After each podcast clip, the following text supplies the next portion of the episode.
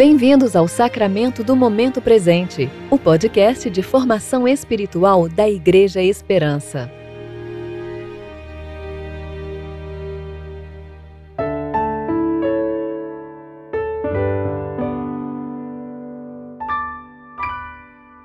Hoje é 24 de julho de 2020.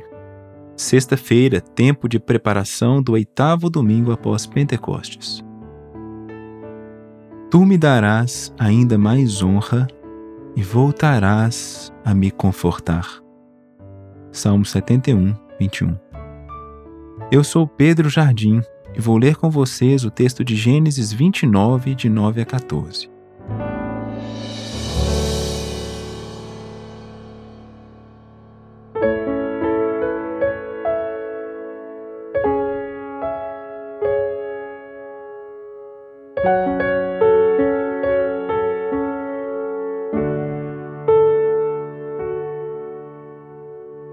Enquanto Jacó ainda lhes falava, Raquel chegou com as ovelhas de seu pai, porque era ela quem as levava às pastagens.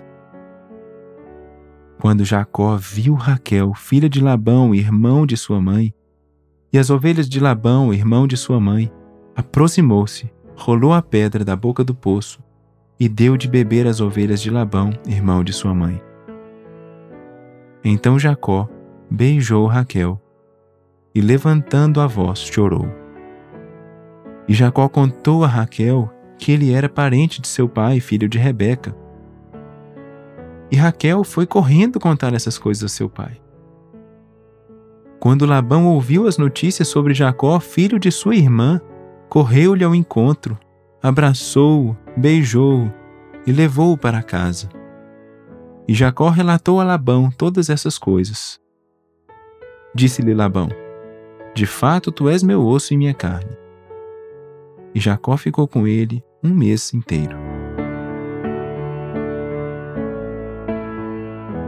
Jacó, o fugitivo, peregrino no deserto, confiando apenas na promessa do Deus de seus pais, de que ele o protegeria e estaria com ele por todo o caminho, até o fazer regressar à terra prometida. Após meses, talvez até um ano de caminhada, chegou finalmente em uma terra estrangeira. Mas sim, o Deus da promessa estava com ele. Aquele que governa providencialmente a história e permanece fiel à sua própria palavra o fizera chegar exatamente na terra de seus parentes. Na hora em que sua futura esposa se aproximava com as ovelhas de Labão, irmão de sua mãe. Jacó não se contém diante da graça daquele encontro. Raquel então chama seu pai, que graciosamente, pelo menos nesse primeiro momento, recebe o peregrino Jacó em sua casa. Essa cena é profética em pelo menos dois sentidos. Primeiro, ela confirma a grande história da salvação em que cada um de nós, peregrinos, fugitivos pelos nossos próprios pecados, somos graciosamente conduzidos à casa do Pai, onde somos recebidos com a honra de Sua santa presença, onde participaremos de uma grande festa de casamento, o casamento cósmico, as bodas do Cordeiro, aquele por meio de quem fomos inseridos nessa aliança e, portanto, nessa bela narrativa. Segundo, essa história não é só uma miniatura da grande história da redenção, mas um capítulo essencial e providencialmente escrito dela. É de Jacó que descenderia o Cristo. Sim, daquele Jacó que fora trapaceiro e fugitivo, mas que agora estava sendo conduzido passo a passo à presença do Deus Todo-Poderoso. Querido irmão, creia, Deus é soberano. Os seus planos não podem ser frustrados.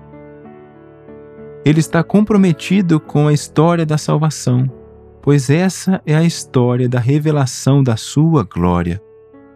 E sim, graciosamente, pela fé no Filho unigênito, o herdeiro de todas as coisas, você, cristão, pelo Espírito, foi inserido nessa história. Sim, a sua biografia, com cada um de seus capítulos, dos mais gloriosos aos mais sombrios, faz parte da grande narrativa da revelação da glória de Cristo. E não há lugar mais seguro para você estar, meu irmão, exatamente porque o mais alto compromisso do Eterno é com o seu próprio nome, que está acima de todo nome, a sua própria glória, a qual é o grande tesouro, e como um vaso de barro toda a criação porta alegremente. Portanto, alegre-se, irmão, alegre-se, mesmo nas suas tribulações, pois Deus está forjando em você este vaso de barro frágil, mas que abriga o maior tesouro do universo. Oremos. Deus da nossa salvação, através de Jesus Cristo, tu nos trazes liberdade cumprindo todas as promessas que fizeste aos nossos antepassados na fé. Assim, nutre-nos a tua mesa com o pão da vida e o cálice da salvação, para que possamos suportar nossa jornada no deserto e chegar finalmente à tua festa eterna. Amém.